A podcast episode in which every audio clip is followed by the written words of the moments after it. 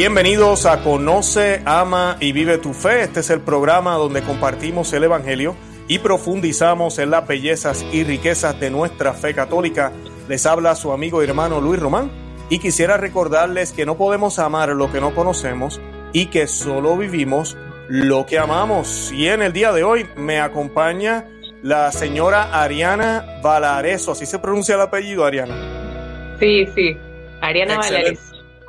Perfecto. Me está acompañando hoy y nos va a estar compartiendo un testimonio que creo que va a ser de mucha edificación para toda la audiencia.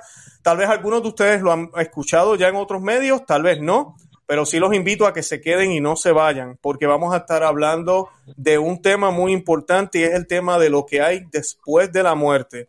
Una experiencia que ella tuvo eh, muy vívida, eh, que nos va a estar contando en el día de hoy y nos va a estar dando luz y esperanza, pero también nos va a estar alertando de qué cosas, ¿verdad?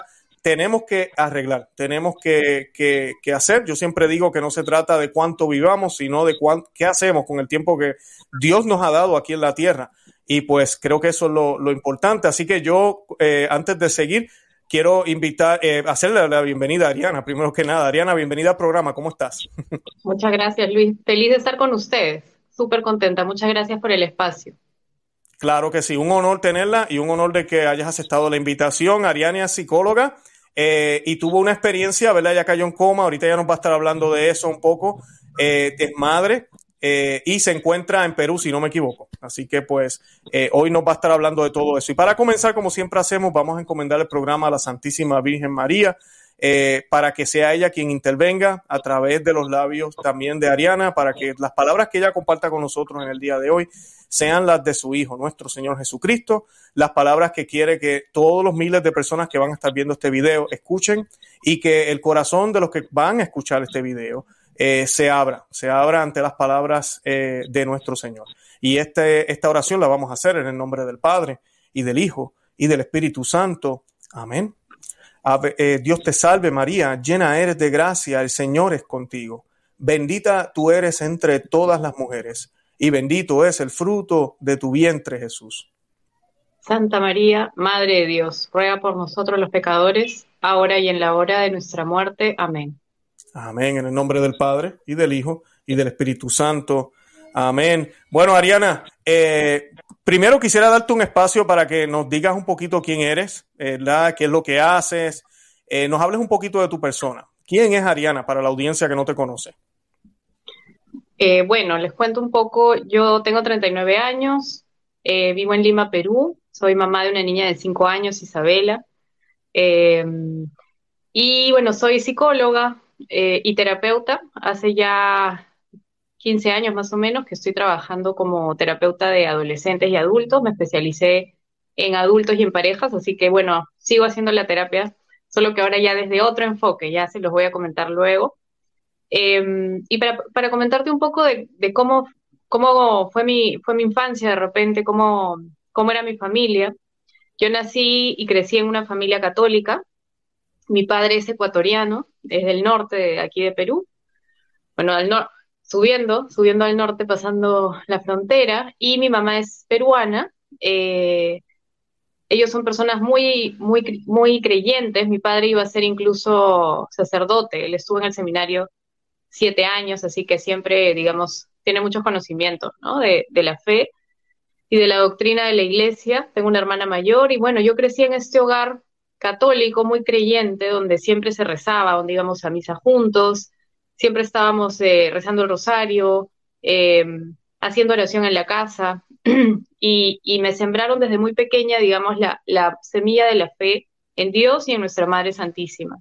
Yo tengo recuerdos muy bonitos de mi niñez con mi, con mi familia y creo que la semilla de la fe estuvo ahí desde muy chiquitita y eso fue algo que quedó en mí por, por el resto de mi vida. Eh, y bueno, fui creciendo, estudié en un colegio laico donde no prácticamente no nos enseñaban nada de, temas de fe, pero en mi casa siempre me, hablaban de estos temas, ¿no? Em, y, fui creciendo. Desde chica fui una niña de una personalidad muy despierta, como llamamos aquí, muy inquieta. O sea, el tipo de, niña que siempre quería explorar todo lo, todas las cosas, conocer todo lo prohibido. Eh, eh, digamos, era una, una, niña que tenía pues así como antenas para todo lo que era cosas nuevas y sobre todo lo prohibido, ¿no? Entonces, este, recuerdo a los 10, 11 años ya tenía un grupo de amigas que eran muy parecidas a mí y entonces empezamos ya pues a, buscar, ¿no? Eh, experiencias. Entonces, recuerdo a los 14, 15 años ya nuestras fiestas con amigos, eh, donde ya uno empieza pues a experimentar otras cosas, ¿no? El cigarrillo, empiezas a, probar el alcohol y ya empieza el mundo social a, aparecer, ¿no? En esa edad. Entonces, eh, yo era muy, siempre he sido muy sociable, me gustaba mucho tener amigos y amigas y, mi mundo era eso, empezó a, un poco a hacer eso, ¿no? A, hacer este, salir, conocer gente, tener nuevos amigos y ir a las reuniones y a las fiestas. Eh, y con todo esto, empieza, eh, empiezo yo ya como a alejarme un poco de los temas de Dios, ¿no? Creo que es algo bastante que suele ocurrir, ¿no? En, un adolescente, em, como empezar ya a experimentar otras cosas y entonces uno ya empieza como a olvidarse, a olvidarse de ya, por ejemplo, de la misa o de la oración. Empecé a enfocarme ya más en mis amigos y, em, y mi mamá al ver todo esto, pues trataba de protegerme, de cuidarme, de ponerme reglas, normas, horarios, para tratar un poquito todavía de, eh, de dilatar, de dilatar mi, ¿no? mi, salida de, del cascarón, digamos. Entonces, ella era bastante estricta conmigo y yo empiezo como poco a poco a alejarme de ella también. Eh, mi mami se, se convierte para mí en un obstáculo a mi libertad y a las cosas que yo quería hacer como salir, quedarme hasta tarde en las fiestas, o irme a una pijamada donde mis amigas, o, irme de viaje, qué sé yo, tantas cosas, ¿no? Entonces ella era ya como un obstáculo y empiezo a alejarme de ella y con ello alejarme también de la familia. Entonces yo era como la outsider en la casa, que siempre estaba haciendo mis cosas y mientras mi familia seguía orando y, siguiendo todo lo, lo, tradicional, digamos, ¿no? Ariana, y así fui, dime. Disculpa, ¿tienes, eh, ¿tienes hermanos, hermanas también o no? Tengo una hermana mayor, dos años mayor. Ella, eh, y ella también es muy, ella más bien es el carácter opuesto, o sea, bastante pausada, mucho más obediente. Entonces, era como de los dos extremos, ¿no? Exacto, exacto, a eso iba, a eso iba. Sí, usualmente uno ve eso a veces en la familia, así que todos ellos estaban en su ambiente bastante cercano a Dios, en familia, pero tú andabas descubriendo lo que no conocías, podríamos decir. Exactamente, sí. Yo lo, que quería era ya ser libre. Y bueno, mm. llegué a la mayoría de edad, a los 18 años, me di cuenta que no iba a ser libre aún porque seguía viviendo en casa de mis padres, así que cada vez más rebelde, cada vez más, la verdad, con un espíritu muy rebelde siempre. y bueno, entré a la universidad a estudiar psicología, em, una universidad pues muy grande eh, en Lima, donde hay muchísimas carreras, entonces ahí, bueno, ya terminé de conocer todo tipo de personas, de todo tipo de backgrounds y, formas de pensar y de vivir. Entonces, recuerdo las, las discusiones, conversaciones larguísimas sobre temas filosóficos, sobre temas de la moral, de la ética, de la fe, ¿no? Y yo siempre tratando de defender lo que yo había aprendido en casa, ¿no? Defender la fe, defender a Dios, a, nuestra madre, etcétera, y me daba cuenta pues que, que la mayoría abrumadora era todo lo contrario a mí.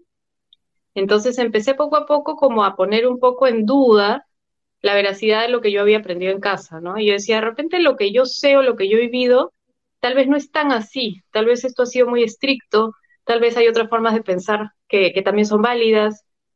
Y poco a poco empiezo a incorporar ya, eh, o sea, a flexibilizar un poco mis creencias, digamos, ¿no? Entonces tal vez la misa no es tan importante, tal vez eh, debemos ir directo a Dios y, no pasar por, por María, todos los, los, argumentos que uno va encontrando, pues, ¿no? Y, y bueno, el último año de universidad hice, apliqué a un intercambio en, Canadá y me fui un año a estudiar a Canadá. Entonces era un pueblo chiquito en Canadá donde éramos un montón de estudiantes extranjeros eh, haciendo nuestros últimos años y bueno, eso era pues, lógicamente era fiesta tras fiesta, y, todo era vida social y entonces ya ahí termino por conocer pues todo tipo de gente de todas partes del mundo eh, y cada vez dudando más y más de lo que yo había vivido y aprendido como, como algo que de repente no era tanto así o tan válido. Eh, creo que esto sucede porque yo eh, pues estaba muy inmadura y no había, no había terminado de eh, entender realmente, ¿no? Lo que había vivido en casa. Había cortado un poco todo, todo lo que venía a mis padres, yo, yo simplemente no lo escuchaba. Y lo daba como que eso, bueno, ellos piensan así, ¿no? Entonces, bueno, regreso a Lima em, y, dije, bueno, quiero salir de la casa, ya quiero vivir sola. Tenía 23 años y, salí de casa, me fui a vivir primero con una prima y luego sola. Y ya viviendo sola, pues ya mi vida estaba en mis manos, no tenía nadie que controle eh, o que, o que, me, o que me, mire, me supervise y ya terminé pues yo por eh, empezar a hacer lo que yo quería. Entonces recuerdo que ya estaba trabajando y de lunes a jueves era, de lunes a viernes trabajar durísimo y fin de semana eh, irme de fiesta. Entonces, esa era, esa era mi vida, ¿no? Básicamente. Entonces, eh, era como este lema, work hard, play hard, ¿no? Eh, y era así todos, todas las semanas. Entonces, yo pensaba, como veía que todo mi entorno hacía esto, yo pensaba que eso era lo normal, que tenía que aspirar a eso, a trabajar muy duro, a seguir ascendiendo en mi carrera cada vez en empresas mejores, en cargos mejores, en recursos humanos, y a su vez cada vez más eh, conocer más gente em, y más lugares y viajar eh, y cada vez tener más vida social. Entonces, bueno, esa era un poco mi vida por muchos años, ¿no? Digamos, todos mis, mis años, los 20, los, los mitad de los 30.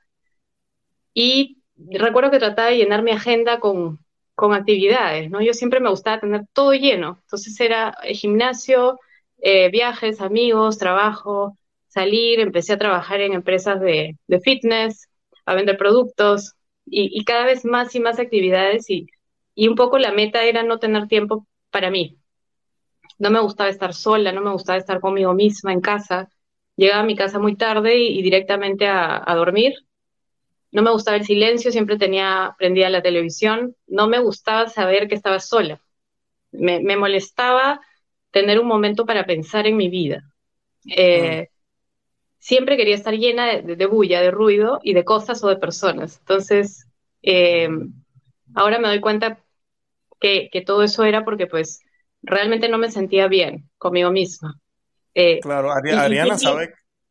Qué bueno que mencionas eso. Yo estaba hablando con mi señora los otros días, estábamos hablando de eso, de que, porque fuimos a un centro comercial a desayunar con unos amigos y no sabíamos por qué. Tenía que haber música donde están todos los restaurantes. Y la música no, no es ni siquiera música, era hip hop y no sé qué más tenían puesto. Y, y, nosotros decíamos, pero qué incómodo es esto. Y hablábamos de eso, de que esta sociedad está tan enferma que le huye al silencio, le huye a cualquier cosa que haya. Y los seres humanos hacemos lo mismo porque lo que tú acabas de decir, yo lo hacía también en el pasado eh, pues yo no voy a hablar de mi testimonio esta noche, pero me recuerdo que yo no podía dormir si no podía dejar el televisor medio prendido. O sea, uno no, uno, cualquier cosa que me recuerde que estoy solo eh, y me haga meditar en mi vida, en tal vez en un Dios, en cosas así.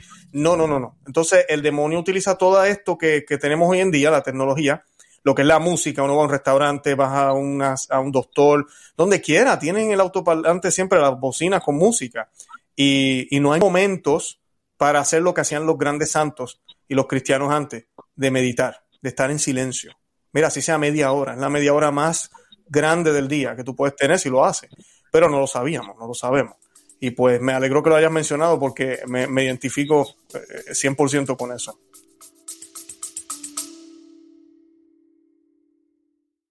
Hola, es Arelis Gracias por escucharme. Bienvenida a mi podcast Mentalidad de Girasol. Este podcast es un viaje, un viaje que te va a ayudar a ti y que me va a ayudar a mí. Espero crear una gran comunidad y espero que con mis vivencias y experiencias, mis desaciertos y aciertos y mi luz y oscuridad, yo pueda hacerte entender que no estás sola. Yo voy a ti, yo voy a mí, no te quites.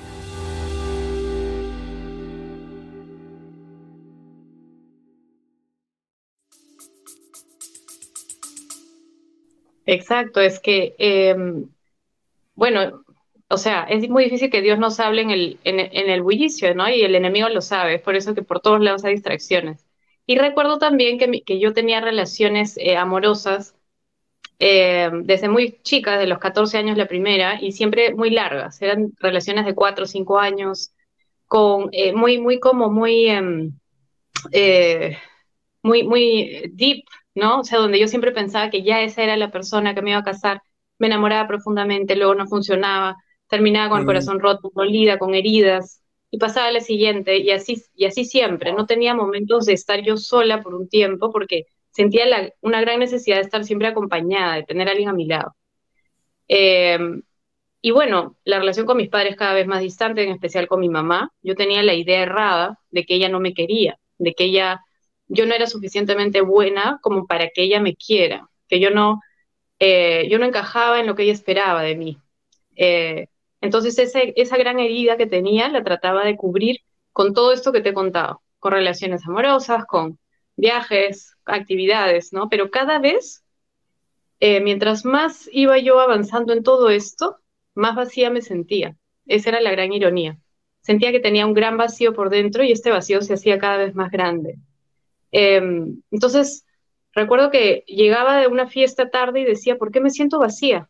Si hoy día tenía un día maravilloso, con mil cosas, mil actividades, amigos, ¿no? Em, tantas cosas. Cada vez estaba, eh, digamos, mejor en, en términos económicos y en términos sociales, pero por dentro estaba absolutamente mal estaba vacía, me sentía sola, me sentía em, como que nada tenía sentido y siempre me preguntaba, ¿por qué estoy aquí? ¿Para qué he venido al mundo? ¿Para esto? O sea, no creo que sea solo para esto, tiene que haber algo más. Eh, tal vez te pasó a ti también, ¿no? Uno como que dice, tiene que haber algo más que esto, ¿no? Claro. Em, y, bueno, así pasaban los años. Eh, también empecé en la búsqueda de sentido a, meterme un poco en el mundo del New Age. Mm. Empecé leyendo los libros de autoayuda, me leí todos los libros de autoayuda conocidos eh, y siempre encontraba como un límite, ¿no? Eh, sentía que los libros llegaban hasta un punto y luego de ese punto ya, ya perdían como sentido para mí, ¿no? Eh, sí, tienes el poder dentro de ti, tú puedes solo, tú eres lo máximo, tienes la divinidad dentro de ti. O sea, era como muy individualista, ¿no? Y además sentía como que, ok, sí, tengo todo dentro de mí, pero ¿cómo llego a eso? ¿Cómo llego a, encontrar este, esa divinidad, ese, ese joy, ese momento de paz, de verdadera paz? ¿Cómo? Y, mientras más leía, menos encontraba. Entonces empecé a practicar ya otras técnicas en la búsqueda de justamente encontrar esta paz. Recuerdo que empecé por el yoga, eh, una amiga me introdujo al yoga, así que empecé a hacer yoga, a poner la mente en blanco, eh, a tratar de, eh, de llegar a un estado donde no sintiera nada.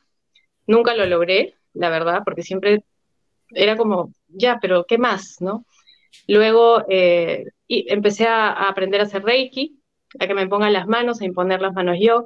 Muchas veces fui a que me hagan imposición de manos, alineamiento de chakras, el péndulo, incluso este, constelaciones familiares para descubrir qué, qué cosas había en mi familia que no estaban bien, em, regresiones a vidas, a vidas, pasadas, ¿no? Y cada vez que hacía todo esto, yo salía de la sesión y decía, sí, me sentí bien, de repente descubrí esto, descubrí el otro, pero ¿y ahora qué? ¿Qué más? ¿Qué, qué hago con esto? Y siempre sentía que tenía que seguir avanzando, eh, aprendiendo más porque no, no me terminaba de sanar, no me terminaba de llenar. Eh, entonces, cada vez más, más este, cursos, más talleres, aprender más, pasar al siguiente nivel. Y así es un poco el New Age, ¿no? O sea, uno, uno cada vez va como eh, aprendiendo más, pero nunca terminas. Y, y, y, es como, alguien me dijo el otro día, es como una gran telaraña, el New Age, porque es como que abres una puerta y luego de esa puerta se abre otra y otra y otra y nunca acaba. Todo está como entrelazado y está en todas, en todo, ¿no? En todas partes. Entonces, pues en todo empecé a meterme los cuarzos, la energía, las pirámides. Mi casa estaba llena de cosas New Age, eh, la música, todo, ¿no? Y yo decía, pues acá voy a encontrar mi zen, voy a encontrar mi paz, y la verdad que no, no la encontraba. Cada vez me sentía más vacía, me sentía perdida, me sentía como algo no está bien, ¿no? Algo, algo que estoy haciendo no está bien, pero no, no llegaba a entender qué era. Yo no sabía que todo esto abre puertas, que todo esto es abrir puertas a, entidades y a, energías que no son de Dios. No tenía idea. Entonces cada vez abría más y más. Y todo esto terminó ya de, coronarse, digamos, con eh, terapia de ayahuasca. Aquí en Perú tenemos una planta sagrada que es ayahuasca y es una planta alucinógena que usaban nuestros antepasados para hacer sus, este, rituales, ¿no? sus sesiones, eh, y se usa mucho para hacer terapia. Entonces, una amiga me dice, de repente esto te va a ayudar, eh, así que me fui a hacer con una señora que es muy conocida y, y era pues una ronda, 10 personas en la noche, en un lugar desconocido, todos vestidos de blanco, tenías que tomar esto, y luego entrabas en un trip que era pues una cosa loquísima, ¿no? Ir a viajes. Entonces yo pensando que esto era, de repente esto me va a sanar, porque había escuchado tantas cosas de la, de la ayahuasca, que era maravillosa, y la verdad lo hice dos veces, y, fue una experiencia durísima, durísima. O sea, fue muy, muy fuerte lo que pasó, las cosas que vi, el viaje que tuve. Em, y después de hacer esto, yo no vi nada hermoso, yo no vi cosas maravillosas, no vi ángeles, yo vi todo lo contrario. Vi, vi seres que no eran de luz, vi, vi, no sé, no sé qué vi, pero vi cosas muy, muy como oscuras. Y luego de que terminé de hacer estas sesiones, eh, la señora que me hacía, que era como la, la, la chamán, ¿no? Me dijo, mira, en tu caso ya se ha abierto un tercer ojo, así que ahora ya estás súper, ya incluso tú puedes ir a ayudar a otros. Y, llego a mi casa y empecé a sentir miedo, sentía que había algo dentro de mí que no estaba bien, eh, ya no quería rezar, ya no tenía ganas de ir a la iglesia para nada, nada que tenga que ver con Dios, em, me causaba como repulsión, me causaba rechazo, quería, no podía dormir en la noche, sentía que me miraban en, en la casa, que había alguien que me miraba, no podía dormir, tomaba pastillas para dormir. Em, empecé a ver sombras en la calle, empecé a ver sombras en mi casa, empecé a experimentar una serie de cosas raras, ¿no? Súper raras y sobre todo dentro de mí sentía como em, mucha ansiedad, mucha angustia. Incluso tenía que tomar pastillas, ansiolíticos, como nunca había tomado en mi vida, ¿no? Y, y yo decía, ¿qué, ¿qué, será? Que de repente estoy este, entrando en algún tipo de depresión o algo pasado y no, no llegaba a, atar eh, cabos con que todo esto fue después de las sesiones de ayahuasca. Entonces, como me habían dicho que yo tenía el tercer ojo abierto, pues yo me sentía, wow, ahora yo ya puedo ver cosas. Cada vez que veía algo, me sentía como, bueno, debe ser eso. Mm. Pero a la vez me sentía angustiadísima, ¿no? Con muchos, muchos nervios, miedos, todo me daba miedo. Em, y esto fue más o menos a los 30 años. Eh, y bueno, fui, hablé con mi padre y le dije, mira, algo está pasando, yo me siento súper rara. Eh, cada vez que trato de rezar, por ejemplo, sentía que algo dentro de mí no quería que yo rece. Eh, y dije, necesito ayuda, ¿no? Algo, algo ha sucedido. Entonces, mi padre, muy inteligente, no, me propone hacer la consagración a Jesús por María, es que seguramente alguien le había le había comentado de los beneficios y me dice, mira, justo quiero hacer la consagración de Jesús por María de San Luis María Ariñón de Montfort. Es una consagración de 33 días y no la quiero hacer solo. ¿Por qué no la hace junto conmigo y lo hacemos, ¿no? Así nos acompañamos. Hmm. Yo no tenía idea qué era esa consagración, no sabía nada del tema. Dije, bueno, me sentía tan mal que dije, si esto es de María, seguramente me va a ayudar, ¿no? Eh, y lo hicimos juntos, nos preparamos. Para mí fue súper difícil porque no quería rezar, no, no, no podía rezar bien. Entonces me costó muchísimo, pero lo hicimos y nos consagramos con, con los heraldos del Evangelio.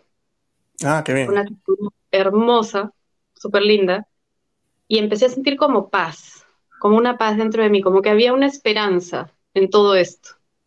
Empecé a tener más ganas de ir a la iglesia, de recibir los sacramentos, pero aún como que había como que tenía ganas, pero luego retrocedía. Quería confesarme, pero luego decía, ay, no, qué vergüenza, mejor no. Y lo dejaba, ¿no? Em, todavía el mundo me jalaba muy, muy fuerte. Y, y bueno, pasaron los años, a los 33 años tenía una relación, estaba en una relación y bueno, salí embarazada. Decidí tener a mi hija. Eh, estaba muy emocionada por tener un hijo, ya tenía, bueno, ya era grande, tenía un buen trabajo y me preparé para el parto. Eh, estaba en ese momento bastante alejada de Dios, pero con este como deseo de regresar, ¿no? Luego de la consagración. Entonces, eh, incluso estaba pensando, quiero bautizarla cuando nazca, ¿no? Y bueno, al momento del parto no, pude, no pudo ser natural y me hicieron una cesárea de emergencia. Regresé a mi casa y empecé a sentirme enferma, me sentía mal, sentía todo el cuerpo, la parte izquierda del cuerpo dura, caliente, así que regresé a la clínica y me hicieron unas ecografías y me dijeron, señora, usted tiene un, eh, una septicemia, una infección generalizada, entra una bacteria a su cuerpo y tenemos que operar esta noche. Entonces, cuando te dicen algo así, tú no sabes bien qué significa, ¿no? Que es una septicemia, pero em, uno como que tiende a, a, bloquearse, ¿no? Yo no entendía bien qué pasaba, qué, qué, significaba, qué tan grave estaba. Sabía que era algo muy grave, así que eh, recuerdo que empecé a textear a mis amigos, a mi familia, por favor recen por mí, creo que esto es algo grave. Sentía que necesitaba oraciones y recuerdo que eran las 11 de la noche y entró a la clínica un, sacerdote que era amigo de la familia. Y el sacerdote entró con una sonrisa grande y me dijo, hola, he venido a darte los sacramentos. Yo estaba tirada, ya no podía ni moverme del dolor. Me dio la confesión, la comunión y los santos óleos, después de años, muchos años, que recibía los sacramentos y empecé a sentir una paz dentro de mí como un bálsamo. Le dije, gracias, Padre, este, ¿por qué me da los santos óleos? Y me dijo, es que estás muy enferma, hija, pero vas a estar bien. Bueno, el padre fue para mí como un ángel en ese momento, así fue, sentí como un angelito que, vino. Eh, entré a la operación, recuerdo a mi madre llorando con mi hijita en brazos, y al abrirme descubrieron que los órganos vitales estaban comprometidos con esta infección, así que tuvieron que ponerme en coma inducido eh, dos días. Y en esos dos días que estuve en coma, eh, fue que Dios nuestro Señor me permitió tener una visión y que luego me pidió compartirla con el mundo entero para gloria de Dios. Eh, así que hasta ahí. Amén. Amén. Sabes que Ariana, te quería preguntar, eh, porque mencionaste lo de la confesión, porque estabas hablando ahorita que estos gentes te estaban molestando y yo decía, wow, pero es que ya anda en pecado mortal. O sea, ha tenido relaciones fuera del matrimonio, sigue fornicando, porque eso es lo que es no te has casado, eres bautizada, hiciste la consagración, pero todavía estás en pecado mortal. Entonces, pues claro, las gracias tratan de venir, pero no pueden. Eh, pero llegaste a sacerdote y pudiste reconciliarte con el Señor. Obviamente solo el comienzo de algo. Sé que vamos a ir ahora a la, a la visión. No sé si quieras añadir algo antes de entrar ahí al mensaje. Em, la importancia de los sacramentos es importantísimo y eso lo descubrí después. Em, porque claro, lo que tú dices, uno está como en ese momento cerrado, no, no, no, no puedes recibir la, todas las gracias que Dios te está enviando, o, que, o, que, o la intercesión de María incluso, ¿no? Porque estás en pecado mortal, estás en pecados súper, súper este, profundos. Y lo que hacen los sacramentos es eso, abrir la puerta para que entre la gracia. Entonces, em, ahora les voy a contar un poco qué fue lo que pasó. Em, Adelante. Bueno, yo recuerdo que salgo de mi cuerpo, empecé a salir de mi cuerpo, y lo primero que vi fue los cuatro médicos que estaban operándome, estaban parados en mi cama, y yo, yo los veía y empecé a salir. Ya no sientes el peso del cuerpo, eh, te das cuenta que eres un ser como em, ligerito, digamos, ¿no? Sin todas las eh, limitaciones del cuerpo físico. Empecé a subir y a, y a alejarme del cuerpo, y luego empecé a descender a un lugar que era como, eh, imaginemos un gran concierto, donde hay una explanada gigante, ¿no? Pero esta explanada era infinita, no tenía fin. Y era un lugar eh, sumamente oscuro, eh, donde no había luz. Entonces los colores eran negro, eran colores muy oscuros, ¿no? Y no solo oscuros eh, visualmente, sino oscuros espiritualmente.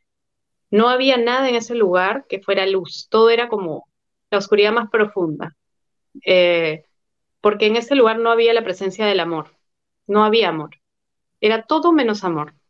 Entonces había, eh, uno, uno, empezaba a entrar en este lugar y empezabas a sentir pánico, miedo, cólera, eh, desesperación, ansiedad, eh, todo menos amor. Entonces empiezo a, a, descender y a entrar en este lugar. Me doy cuenta que todo el piso, todo el suelo del lugar tenía todas las cosas que hay debajo de la tierra.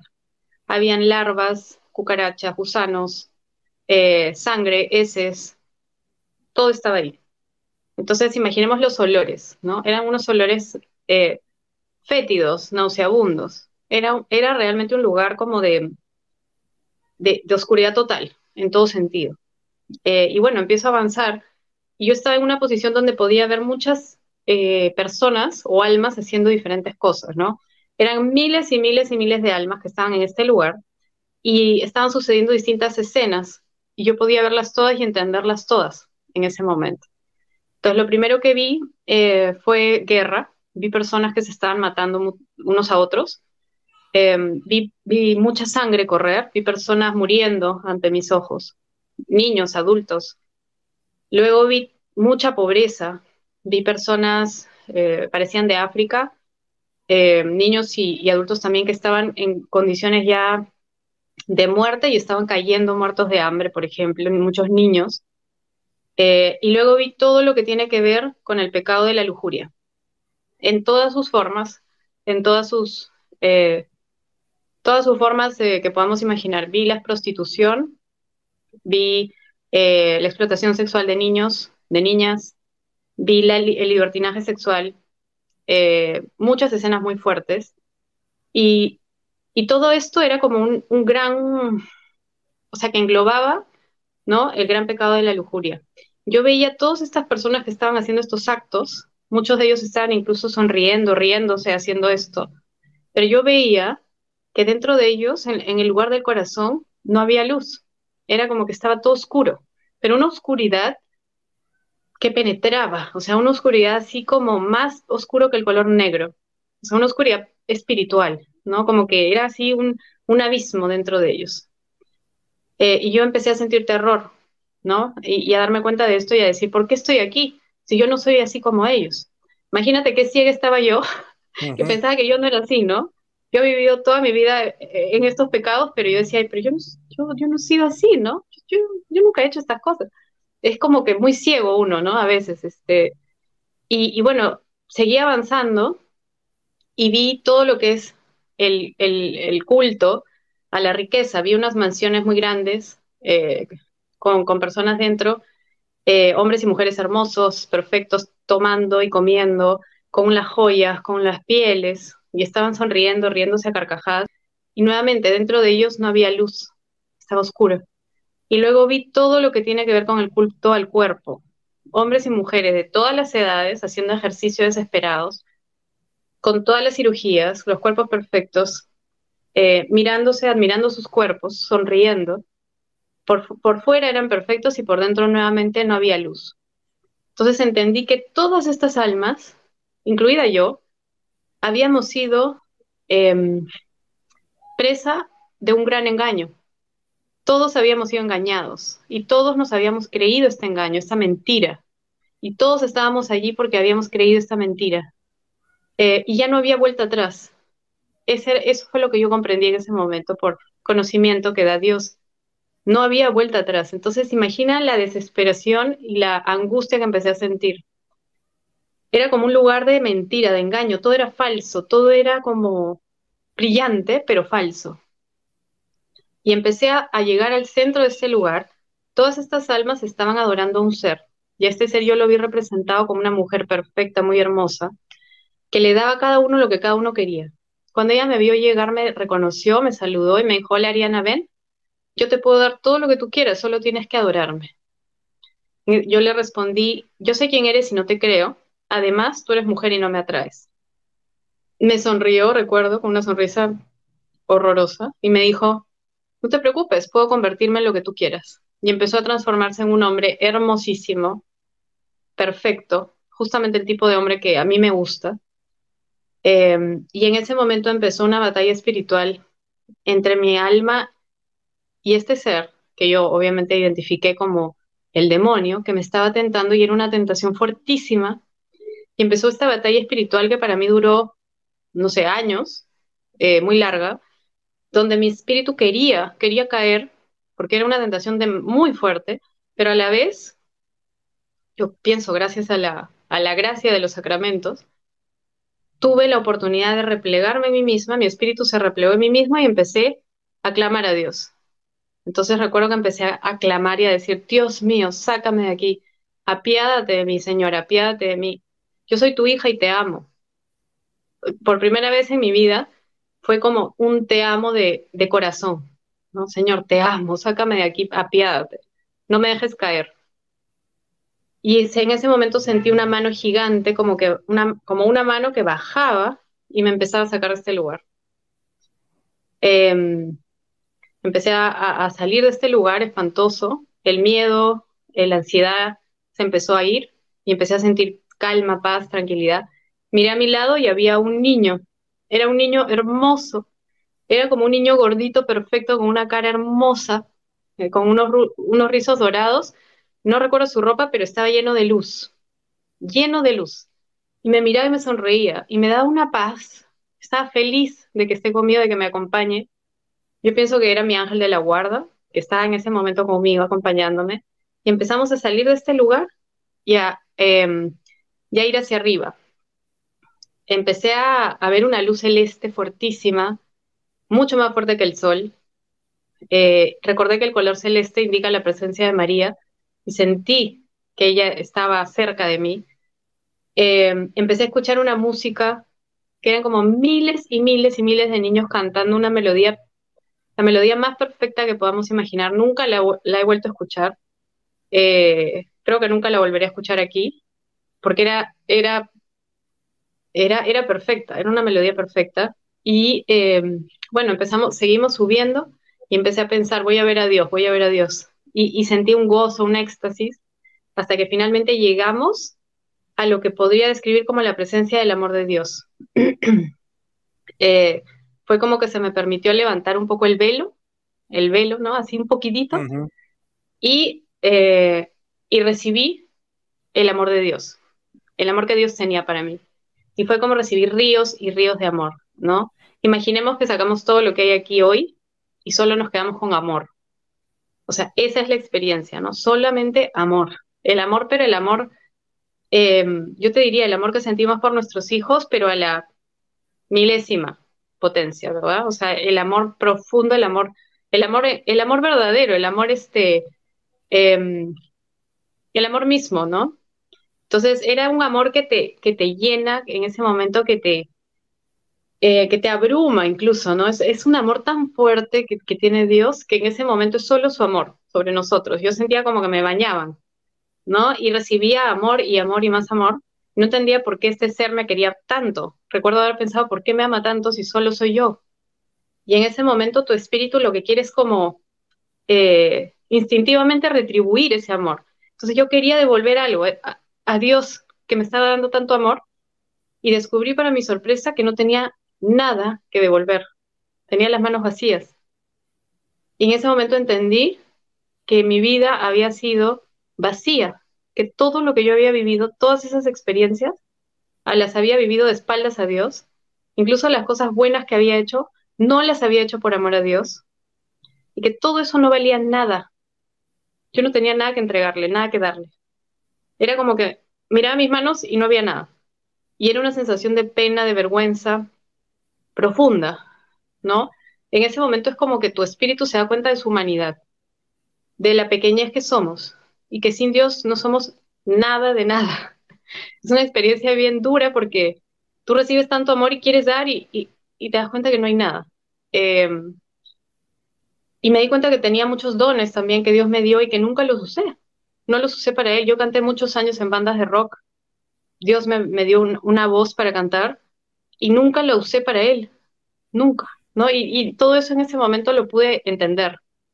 Eh, así que estaba, estaba triste, estaba eh, como con mucha vergüenza, ¿no? Pero a la vez quería quedarme pues aquí porque es, es la sensación de he llegado a mi hogar, he llegado a mi casa, al lugar donde siempre quise estar, al lugar de donde vine. Quiero estar aquí, ya llegué al lugar donde siempre quise estar. Em, pero entendí en ese momento que no era mi momento aún, que tenía que volver y que esta era la segunda y la última oportunidad. Y eso es importante y siempre lo digo porque muchas personas dicen, Dios nos da infinitas oportunidades, porque Él es amor. Y entendí claramente en ese momento, por una revelación, que Dios es infinito amor, pero Dios es infinita justicia. Y cuando Él ya ha derramado su misericordia sobre nosotros y no em, tomamos esa, esa chance, esa oportunidad, pues Dios también es justicia y su justicia es como un cuchillo afilado. Yo lo sentí así. Ya he derramado mi misericordia sobre ti. Ahora espero que tú lo hagas, que tú, que tú realmente respondas. Eh, y lo sentí claramente. Esta es la segunda y la última. Empecé a regresar. Eh, no quería volver, pero empecé a regresar y bueno, abrí los ojos y estaba en, la clínica en UCI. Hmm. Recuerdo las paredes blancas de UCI yo decía, Dios mío, ¿qué, ¿qué, fue esto? Un sueño maravilloso. Eh, estaba enchufada a ocho máquinas, estaba entubada, eh, no oh, podía respirar, no podía hacer nada, estaba muy mal mi cuerpo, ¿no? Todavía estaba drenando por un, por un costado, pero dentro de mí yo sentía una paz que, no se puede explicar, ¿no? Era una paz, una, como una, una un gozo. Eh, recuerdo que entró el doctor, entró mi mamá después, empecé a, mi, mi, mamá me dijo, escribe todo lo que has visto, le, le, escribí, le dije, mamá, he visto algo, y me dijo, escríbelo. Empecé a escribir todo, em, y bueno, estuve 28 días más en la clínica mientras me terminaban de, sanar, de curar, de operar otra vez. Me cortaban, me drenaban y, y estaba súper con mucho dolor, pero con mucha paz. Recuerdo que le conté al doctor, le dije, doctor, he visto todo esto. Y el doctor me dijo, ese es un fenómeno médico que tiene un nombre que no recuerdo, eh, es una fascinación por la anestesia, no te preocupes, ¿no? Pero yo sentía pues claramente que no era una, un, un, sueño, sino que era una experiencia. Eh, no, definitivamente, Ariana, eso es una experiencia.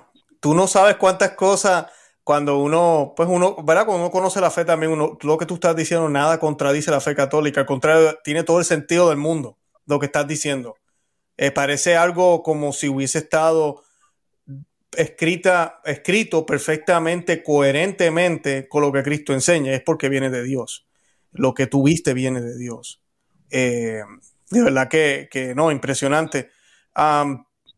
te iba a preguntar qué tú piensas de ese lugar, porque primero yo pensé que me ibas a hablar del purgatorio, veo que no es el purgatorio. Eh, ¿Qué era entonces? Era como una visión, como unos rayos X, podríamos decir que Dios dejó darte, dejó de, dejó, dejó que tú vieras cuánto daño hace el pecado, podríamos ponerlo así. Yo creo que sí, era como los, eh, los, siete pecados capitales, ¿no? Y mm, era, ¿sabes qué? Yo siento que, no sé si era el purgatorio en sí, pero era como, em, era como todo lo que sucede en este mundo, claramente, o sea, tal cual, ¿no? Eh, y la consecuencia que tiene.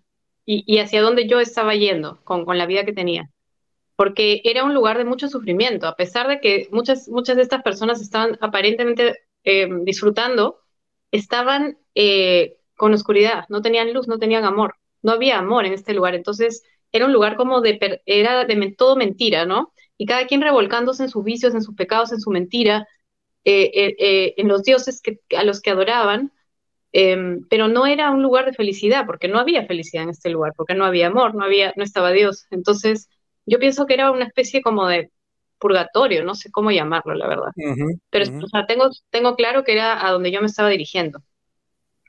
Exacto. Te pregunto, sé que dijiste, y está, sé que tú tuviste la visión, más o menos vas interpretando lo que el Señor te deja ver, pero sí quería comentarte. Eh, ¿No pensaste en ningún momento o nadie te ha dicho que tal vez ese niño que se apareció al lado tuyo era el divino niño Jesús? ¿Nadie te ha dicho eso? El niño hermoso que tenías al lado tuyo. Te lo digo porque era lo que, por ejemplo, a Santa eh, Catalina de Siena, eh, San Antonio de Padua, eh, también lo vieron igual, y otros santos que se le aparecía el niño, pero ellos no lo reconocían. Y lo único que decían era, era un niño hermoso, perfecto, su cara era perfecta, irradiaba luz. Y de momento algo decía Jesús que ellos tenían la idea y desaparecía. Hay muchísimas historias sobre el divino niño Jesús, te invito a que las busques porque tal vez te den luz. Porque pues, pues estaba escuchándote y dijiste, no, yo creo que tal vez el hijo, el ángel de la guarda, puede ser también el ángel de la guarda. Pero yo pensaba, el divino niño Jesús? ¿Sería que Jesús dijo, me le voy a aparecer como niño? Porque para que recibas el amor de mi padre como niña, ¿verdad? Porque cuando somos niños, y eso dice la Biblia, ¿verdad? Que debemos ser como niños para entrar al cielo, que suena como una canción bien chic, bien bonito, pero es, es muy profundo, porque como decías tú, tú te sentías bañada del amor El verdadero amor es amor desinteresado, que se entrega a todo, que protege, que cuida, que, que abraza. Eh, es ese, eso estoy seguro que era lo que sentía. Y es eso, se siente uno en casa, porque una casa solo que da, le da seguridad, comodidad, me siento bien, no hay peligros, eh, aquí tengo todo lo que necesito. Y usualmente un niño así se siente hacia su padre. Por eso Jesús nos dice, ¿verdad? Que seamos como niños. Pero me está, me, da, me está curioso que justo antes de eso veas a un niño hermoso al lado tuyo. No sé qué pienses, ¿verdad? De lo que te estoy diciendo. Sí, voy, a leer más sobre, sobre eso. Sí, podría ser. La verdad no me lo habían dicho, pero podría ser. Porque era un niño que daba mucha paz, mucha, mucha paz. O sea, yo estaba feliz de que esté conmigo y desapareció al momento que llegué a, a este velo, digamos, a, levantar este velo. Em, y también en la presencia del amor de Dios sentí la presencia de nuestra madre. Yo no la vi, no hablé con ella, pero sentí claramente una presencia maternal ahí conmigo. Em, y bueno, eh, luego ya eh, que pasa toda esta experiencia, empiezo yo a preguntarme ya en la clínica, ¿qué, qué, qué es todo esto? ¿no? Así que bueno, pertenezco a un grupo de oración al cual ya iba antes, y más iba por el tema de, mis amigos y de estar con ellos. Em, y, fui al grupo a preguntar, es un grupo carismático que tiene muchos dones, muchos carismas, y a preguntar qué podía hacer. Ellos me ayudaron mucho a discernir en oración. Eh, pero antes de eso en la clínica ya empecé a sentir que algo pasaba conmigo. Sentía como paz, tranquilidad. Recuerdo que mis amigas iban a la clínica a visitarme y terminaban todas contándome sus problemas, pidiéndome consejo. Y yo estaba como tranquila, ¿no? Ayudando, aconsejando y decía, ¿qué es esto? Qué raro, ¿no? Em, recuerdo también que llegó mi hermana a Estados Unidos, empezamos a orar en la clínica y en oración el Señor me dice, em, la fiebre se te va a ir el momento que tú perdones. Debes perdonar a todos los que te han hecho daño. Así que con mi hermana hicimos una lista de toda la gente que yo, a la que yo le tenía de repente rencor, esas personas que me habían herido muchas veces, eh, exparejas, qué sé yo.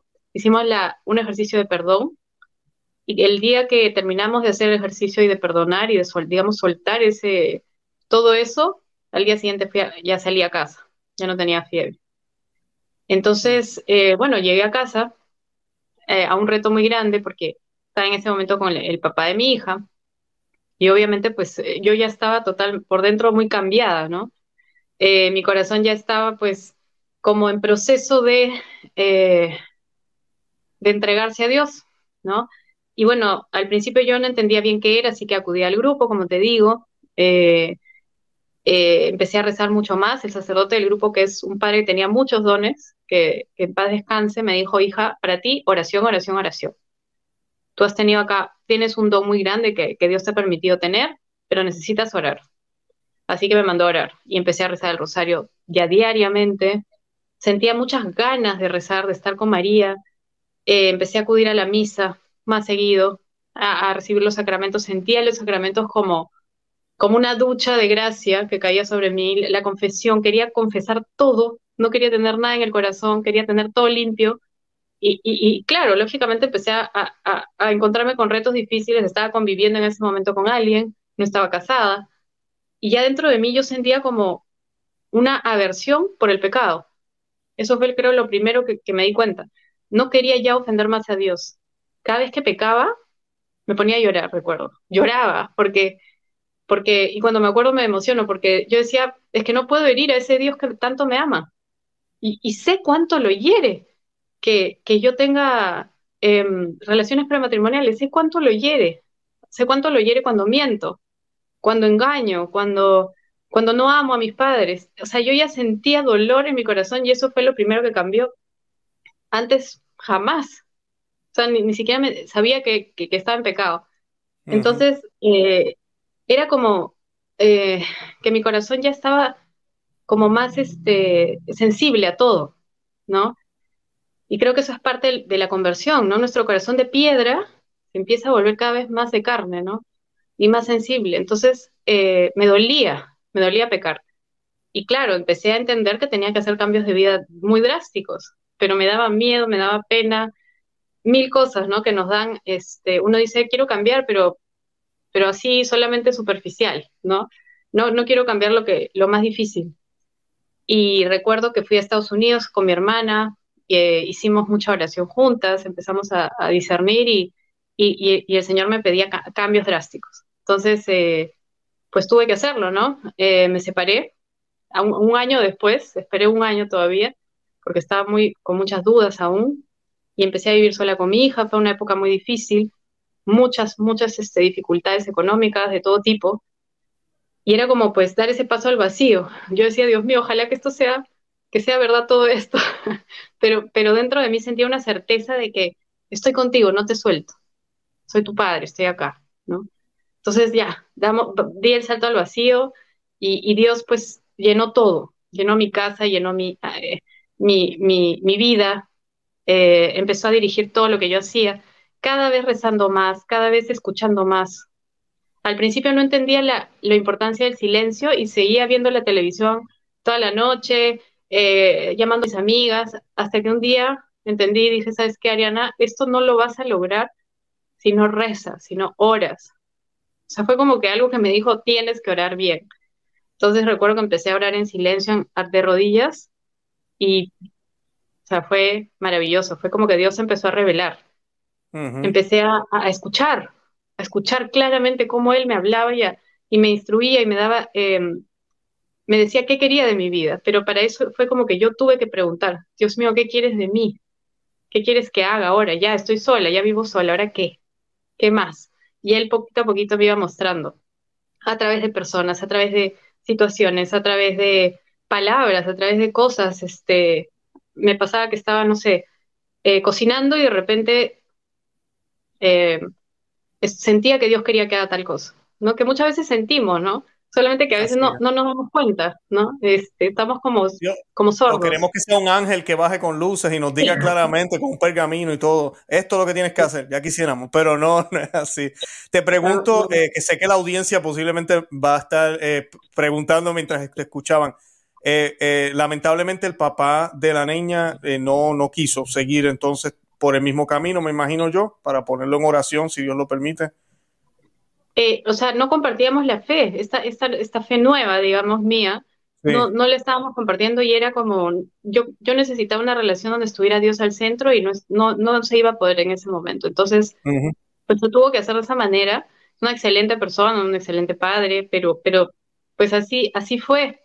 Y, y sí, sí, eh, para que lo pongas en oración también. Eh, no, claro. ya que decisiones súper difíciles, porque muchas personas dicen, por mis hijos yo a veces sigo en algo, en una relación, en una, ¿no? Y, la verdad es que yo decía, es que yo lo que quiero es que mi hija aprenda a rezar, que mi hija pueda rezar tranquila conmigo. Eh, y, y, bueno, son cosas que a veces este, tenemos que hacerlas, ¿no? Pero siempre en oración, eso es importantísimo, siempre en oración, que sea, que lo hagamos con paz, que tomemos decisiones sabiendo qué es lo que Dios quiere para nosotros y para eso oración. Porque si vamos a seguir los consejos de las amigas, de la, de la gente, el ser humano pues eh, puede equivocarse, ¿no? El único que no se equivoca es Dios. Entonces, eh, si, si, hay algo que he aprendido es que cada vez que tomo una decisión importante, siempre es Dios el que me tiene que aprobar, nadie más. Excelente. Y eso en oración. Excelente, Ariana. No, eh, y hablaste de Nueva Era al principio. Yo también anduve por esos caminos y una de las cosas que siempre nos dicen, ¿verdad? Que nosotros tenemos la llave de nuestro destino, que eh, somos como, como el alquimista, ¿verdad? Que podemos crear lo que queramos y eso no es cierto. Eso es lo que el demonio dice, inclusive en Génesis, le dice a Adán y Eva, serán como dioses, serán como dioses. Y eso es lo que nos dice el mundo ahora. Ustedes son los que deciden. Y ya hemos llegado al punto de decidir si somos hombre o mujer, si queremos ser lo que queramos lamentablemente en todo el ser humano ha caído en eso, en, esa idolatría por sí mismo y pensar que ellos son todopoderosos. Y acabas de decir algo muy clave. No es que yo hago los planes y se los pongo a los pies de Jesús y de María. No, yo primero pido permiso. Yo primero eh, me, pongo al servicio de ellos y que me dejen saber, eh, esto, esto viene de ti, esto no viene de ti. Envíame una señal, por favor, háblame, Señor, déjame saber y constantemente orar, porque a veces el Señor se puede tomar su tiempo porque quiere ver cuán serios somos eh, o quiere que estemos más cerca y eso conlleva tiempo. Entonces eh, lo hacemos de esa forma hasta que el Señor nos responde, como bien dices tú, a través de, a veces a mí me ha sucedido hasta cocinando, haciendo algo, de momento lo escucho clarito, ok, eso es lo que voy a hacer. Y no estoy pensando en eso en ese momento. Ahí es donde uno se da cuenta que viene de Dios y, y las cosas van dándose porque el Señor así obra. Qué bonito, Adriana. ¿Algo más que quieras añadir? Que no es un camino fácil. Eh, muchas personas dicen, ahora estás con Dios, ahora todo es ser felicidad, maravilloso. El camino es mucho más difícil que antes, la verdad. Es una vida bien, bueno, tú lo sabes y todos los que estamos en este camino lo sabemos. Es una vida difícil, una vida de mucho, em, yo diría que de eh, constante, es como subir una cuesta, ¿no? Subir, subir, subir y a veces uno se cansa y necesitas eh, sentarte a tomar aire y en esos momentos es donde aparece Dios y nos da un poco de agua a veces o, nos da calma para seguir subiendo. Es una, una, eh, un camino súper, súper difícil, las tentaciones se, se, multiplican, los problemas a veces también, van a haber críticas de las personas, va a haber gente que se va a alejar, que nos va a criticar, todo el mundo está esperando que uno caiga eh, para decir, ah, era mentira, ¿no? Em, pero a la vez es una vida de gozo, de tranquilidad, de paz. Yo creo que nunca he sentido tanta paz. Eh, me voy a dormir tranquila sabiendo que estoy en manos de Dios y que estoy haciéndolo, tratando de hacer lo que Él quiere de mí. Y bueno, ya después en revelaciones, más revelaciones en oración, Él me dijo, quiero que esta sea tu misión em, y que tú la tomes en serio. Al principio yo no quería, rechazaba y decía, Dios, olvídate, conmigo no, yo, yo, ¿quién soy yo para andar contando esta visión? que nadie me va a creer, ¿no? Y en oración seguí y decía, no, es que esta es tu misión, tienes que seguir hablando y yo voy a poner todas las medios para que esto se, se dé y así fue. Ahora esto está pues eh, en, muchos lugares, ¿no? Y esto no, es mío, esto es de Dios y de su madre, de, de, María que está, que está actuando, ¿no? Entonces ahí uno se va dando cuenta cómo es que cuando Dios quiere que algo suceda, sucede. Eh, pero no nos asustemos porque no, muchas personas dicen, este, esto es muy difícil. Es difícil, pero vale la pena vivir así pensando siempre que nuestra meta es llegar al cielo, por toda la eternidad al costado de él, al lado de él, gozando de su amor. Excelente, Ariana. Te iba a preguntar cómo cambió tu vida profesional, que era, era el centro de tu vida antes de todo esto. Exacto, seguí trabajando, pero eh, bueno, yo siempre trabajé en recursos humanos, el trabajo sí continuó, pero ya la parte de la terapia cambió muchísimo porque eh, por muchos años pues había hecho la terapia cognitivo-conductual, digamos, regular, donde siempre pues veía también que hay un límite donde la terapia llega, ¿no? Toda la, parte más profunda, espiritual, de heridas profundas, digamos, pues a veces no, es muy difícil, muy difícil curar, sanar. Y ahora lo que hice fue incorporar ya hace unos cinco años todo el, tema de fe, de la fe, ¿no? En la terapia. Entonces, con los pacientes es una terapia cristocéntrica, mm. donde no solamente trabajamos creencias, emociones, sino también la parte espiritual, que, no la podemos dejar abandonada, donde están todas esas heridas más profundas de la niñez, incluso de generaciones pasadas que no sabemos, y que nos están causando todo este dolor. Y, ahí uno ve clarito cómo Dios es el que corta cadenas, el que sana, el que em, rompe eso que parece imposible muchas veces. y es otra cosa, la terapia es maravillosa. Wow, Ariana, te felicito, de verdad, te felicito un millón. El tiempo se nos está acabando, yo pudiéramos hablar por una hora más, yo creo, pero no, quisiera extendernos tanto, pero sí eh, te agradezco y le pido a la audiencia que pidan por Ariana para que siga en, este, en su trabajo, en lo que está haciendo. El demonio, créeme, que cuando uno más trabaja para Dios, eh, mi párroco, mi sacerdote, yo le contaba esto a unos invitados que tuve hace un tiempito, eh, siempre dice, me dice a mí, el demonio tienta a todo el mundo, pero cuando tú eh, haces lo que haces públicamente o con personas, fuera de tu vida personal, algo que ayuda a otra gente a alejarse de él, es como cuando tú tienes un oso en You Poke the Bear, o sea, tú ves el oso y tratas de, lo molesta, como que, ah, no me va a hacer nada. Eh, no es que lo estemos haciendo así porque sabemos que estamos peleando contra, contra fuerzas, eh, como dice San Pablo, ¿verdad? Entes espirituales, pero eh, al hacer este trabajo es como si estuviéramos haciendo eso. Entonces, claro, eh, estas fuerzas y entes espirituales nos tientan, eh, vienen las, las pruebas, vienen los problemas a veces, viene el desánimo, la depresión, realmente esto vale la pena, vienen todos esos desiertos. Y pues lo importante es tener ese apoyo. Veo que tienes los apoyos de tu papá, de tu mamá, veo que tienes el apoyo de, de amistades rodearse de personas que estén en el mismo, en la misma página, como decimos coloquialmente. Eh, eso es importantísimo. Así que creo que lo has estado haciendo, lo haciendo. eh, y mantente fuerte, porque si mientras más difícil se ponga, quiere decir que vas bien, vas por buen camino, el demonio está molesto y vienen las tentaciones y perfecto, porque no hay mejor ejercicio, como decía Santa Teresa, para ejercitar las virtudes que la tentación. Así que ella misma daba gracias a Dios por la tentación, porque la tentación me permite a mí probar mis virtudes y, y poderlas hacer más fuertes para gloria de Dios. Así que eso es bien, bien importante entenderlo. Próximo rosario que usted haga en su casa, lo va a hacer por Ariana. Le pido a toda la audiencia, por favor. Ariana, te invito si quieres eh, compartir tus medios, si tienes algún canal de YouTube, algún website, alguna cosa que tú creas que sea buena para la audiencia, te dejo unos minutos para que puedas compartir. Sí, sí, sí, te, voy a enviar em, todos, los, todos los datos. Tengo un canal de YouTube donde hay algunos de estos videos y también, eh, bueno, em, estamos en, en em, en Facebook, eh, estoy en Instagram también con algunos videos, conversaciones, charlas. Eh, así que ahí, ahí les voy a dejar los datos. Eh, muchas gracias por las oraciones. Yo creo que ahorita estamos en, tiempos ya tan difíciles en todo, en general, ¿no? parecería que todo va mal, parecería, como tú dijiste al inicio, ¿verdad? Que, que todo está mal, que, que ya esto es lo peor de todo, ¿no? Ese es un poco el mensaje que el mundo nos quiere dar ya estamos todos mal, esto es el final de todo, ya no hay, ya no hay nada bueno, pero creo que eh, si hay algo que podemos rescatar, o puedo rescatar de esta experiencia, esta visión que, que Dios me dio, fue que Él está vivo, que Él está esperándonos, que nos ama como no nos imaginamos a cada uno, nos ama muchísimo, somos sus hijos predilectos. Entonces, nunca perdamos la esperanza, nunca perdamos la fe, que Él está vivo, que Él nos acompaña, que no nos abandona, él nunca me juzgó, nunca me, puso su dedo acusador, solo me esperó lleno de amor. Y eso fue lo que cambió mi corazón y mi vida, su amor. Entonces, no perdamos la esperanza, sigamos adelante.